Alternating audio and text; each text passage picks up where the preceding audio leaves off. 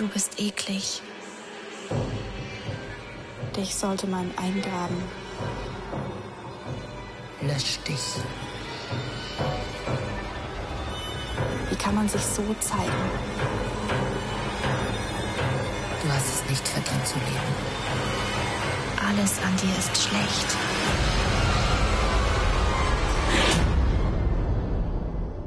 Worte können brutal sein und verletzend. Jede dieser Nachrichten war Gewalt, digitale Gewalt. Ich möchte herausfinden, was macht es mit Menschen, wenn sie solche Nachrichten bekommen? Was kann man dagegen tun? Und vor allem, was sind das für Menschen, die solche Nachrichten schreiben? Was läuft bei denen eigentlich schief?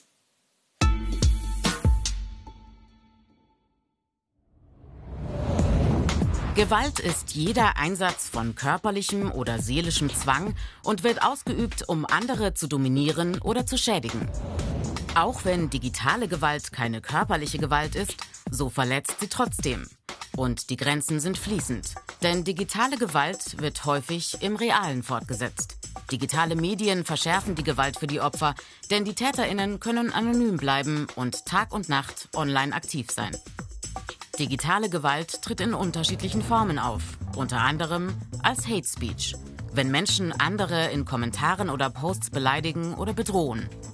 Als sexuelle Belästigung, wenn Täterinnen ihre Opfer über das Internet obszön anmachen oder ungefragt Nacktbilder von sich verschicken. Als Cyberstalking, wenn Menschen andere bis in die Intimsphäre verfolgen und überwachen.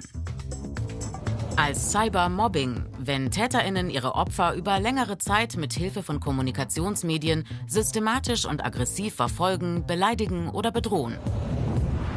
Als Cybergrooming, wenn Täterinnen einen vertrauensvollen Kontakt mit Kindern oder Jugendlichen herstellen, um sie später sexuell zu missbrauchen. Als Identitätsdiebstahl, wenn Menschen sich in fremde Online-Konten hacken und mit Hilfe von gestohlenen Daten die Identitäten von anderen Menschen missbrauchen, um deren Konten leerzuräumen oder um Dinge im Internet zu bestellen. Digitale Gewalt ist eine Straftat. Täterinnen können unter Umständen wegen Beleidigung, Nötigung, Diebstahl oder Erpressung belangt werden. Das Strafmaß reicht dabei von einer Geldstrafe bis hin zu mehrjährigen Gefängnisstrafen. Wer Opfer von digitaler Gewalt wird, sollte Beweismittel sammeln, Mails oder Screenshots speichern und unbedingt Anzeige erstatten. Wir sind auf dem Weg zu Jasmin. Die ist Influencerin und bekommt echt viele Hassnachrichten. Also sie kriegt richtig viel Hate ab. Und ich möchte von ihr wissen, wie sie damit umgeht, was es mit ihr macht und wie sie sich dabei fühlt. Jasmin wohnt in Regensburg und ist 22 Jahre alt. Keiner. Hi Jasmin. Hallo Jasmin.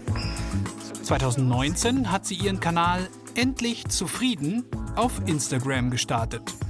Ah, komm rein. Auf dem Kanal dreht sich alles um die Themen vegan leben und seinen eigenen Körper akzeptieren. Jasmin hat über 100.000 AbonnentInnen auf Instagram und noch mehr auf TikTok. Damit verdient Jasmin auch Geld. Neben ihrem Job als Krankenschwester. Genau, dann zeige ich den Leuten eben gerne, dass Instagram und Realität also abweicht, wenn ich mich da jetzt so hinhock. Ja. Dann schaue ich viel schlanker aus, wenn ich jetzt hier die High-Waist-Leggings ein bisschen nach unten stecke. Ja. Und da mich noch so hinsitze. Und dann schaut man halt schwerer aus. Und damit will ich den Leuten zeigen, weil ich mache kurz mein Foto. Ja. Genau, dass Instagram mit Realität halt eben abweicht und man nicht immer alles als Norm sehen soll und alles glauben soll, was man halt im Internet sieht. Was vermutest du, was sind die, die Reaktionen? Wird es darauf auch Hass geben? Ja, natürlich. Es sind also bei TikTok ganz viele Kommentare, aber manche machen sich auch extra die Mühe, um aufs Instagram-Profil rüberzugehen, weil da kann jeder Privatnachrichten senden. Jasmin bekommt beinahe jeden Tag Hassnachrichten und damit ist sie nicht alleine.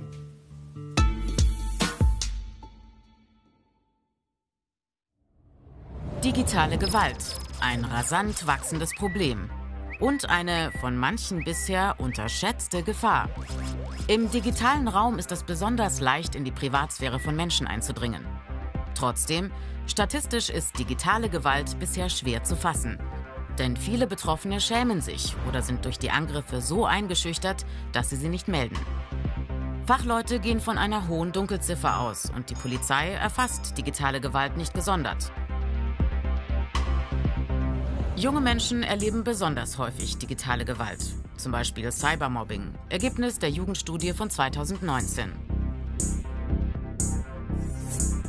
8% der 12- bis 19-jährigen Befragten gaben an, selbst schon per Smartphone bzw. im Internet fertig gemacht worden zu sein. 31% kannten eine Person, die Cybermobbing erlebt hat.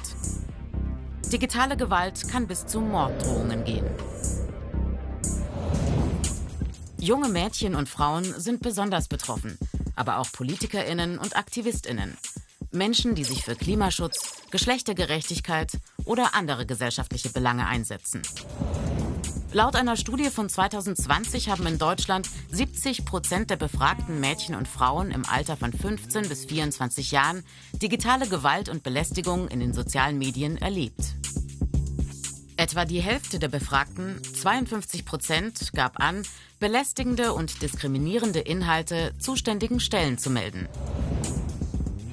Die Täterinnen, meist Männer, bleiben oft unerkannt. Sie posten unter einem Nickname oder unter einem falschen Namen. Wie vorbeugen?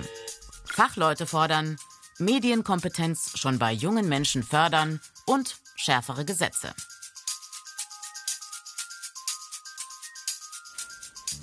Bei Jasmin und vielen anderen Personen, die in der Öffentlichkeit stehen, kommen die Nachrichten dann so im Postfach an. Achtung, Triggerwarnung vor dem, was ihr gleich hört. Du fette Sau gehörst so gehauen. Du hast absolut keine Rechte verdient. Du Schwuchtel. Hast du nicht mal abgenommen? Du bist so hässlich. Lösch dich lieber, das Internet wird's dir danken. Wie ticken Menschen, die diese Nachrichten schreiben? Das frage ich Sabrina Kraus. Sie ist Professorin für Psychologie an der Hochschule Nordrhein-Westfalen. Hallo. Hallo. Gleich mal eine ganz allgemeine Frage zu Beginn. Warum hassen Menschen im Netz?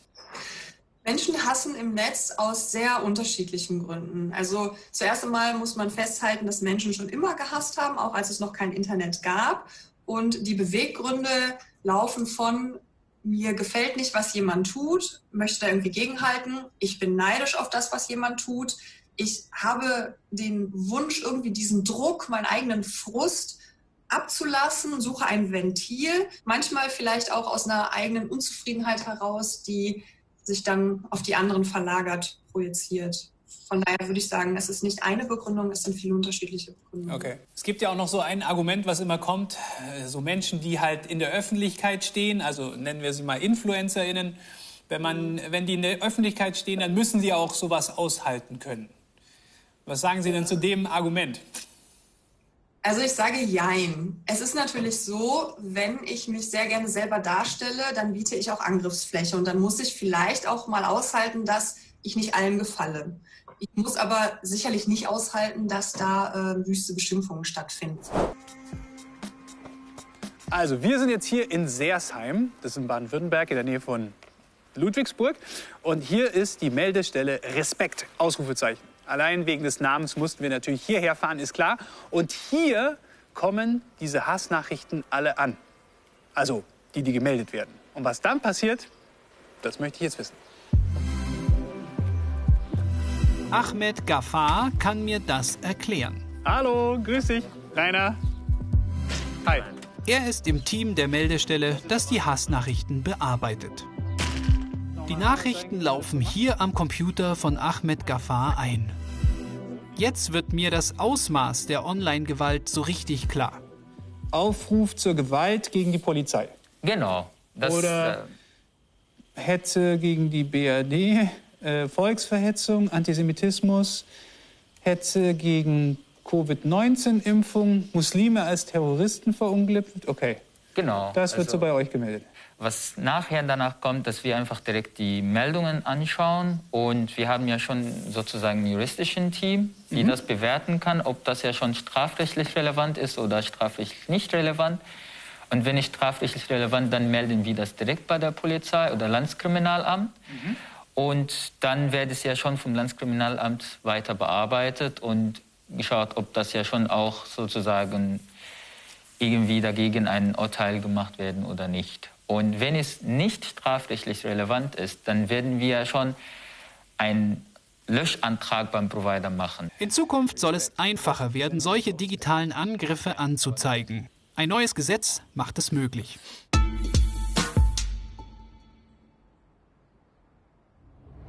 In Deutschland ist im April 2021 ein neues Gesetzespaket gegen Hass und Hetze im Netz in Kraft getreten. Die Ziele? Täterinnen schon im Vorfeld abschrecken durch verschärfte Strafen und Betroffene besser schützen, zum Beispiel durch folgende Neuerungen. Bisher mussten Anbieter sozialer Netzwerke Hass- und Gewaltinhalte einfach nur löschen oder sperren. Jetzt sind sie verpflichtet, Fälle von digitaler Gewalt beim Bundeskriminalamt zu melden. Kommt ein Anbieter diesen Verpflichtungen nicht nach, muss er ein Bußgeld zahlen. Außerdem gibt es jetzt klare Vorgaben, nach denen Anbieter Auskunft gegenüber verschiedenen Behörden geben müssen. Denn nur so lassen sich Tatverdächtige identifizieren und Beweise sichern. Gewalt hat im World Wide Web eine besonders hohe Reichweite. Deshalb werden Hetze, Drohungen und Beleidigungen im Netz jetzt besser verfolgt und härter bestraft. Verschärfte Strafen auch bei übler Nachrede und Verleumdung gegen KommunalpolitikerInnen.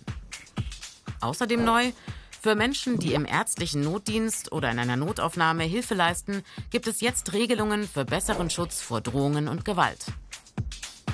Bisher galt das nur für Feuerwehrleute und Menschen, die beim Katastrophenschutz und bei Rettungsdiensten aktiv sind. Und verschärfte Strafen bei antisemitischen Tatmotiven. Also immer Screenshots machen und melden. Das geht nicht nur bei der Meldestelle Respekt, sondern zum Beispiel auch bei diesen Anbietern.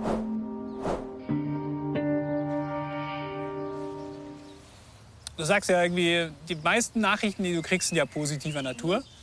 Dann gibt es ein bisschen Hass auch und so richtig Bedrohung und schlecht. Aber dann gibt es ja wahrscheinlich auch noch Sachen dazwischen, wie Kritik. Ja. Wie gehst du damit um?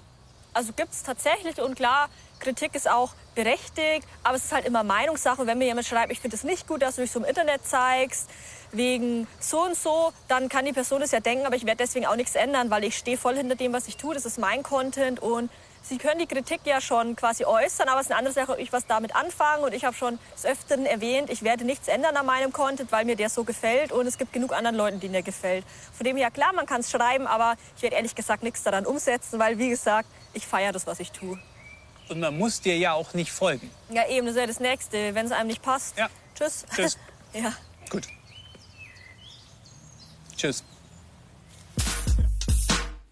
Und damit sind wir schon am Ende dieser Sendung angelangt und es ist Zeit für ein kurzes Fazit. Es ist ein großes Problem, digitale Gewalt. Ich glaube, auch nach Corona wird es nicht wesentlich viel besser werden. Und ich glaube, es wird immer mehr Möglichkeiten geben, sich auch zu wehren, wenn man betroffen ist. Aber es wird natürlich nicht aufhören.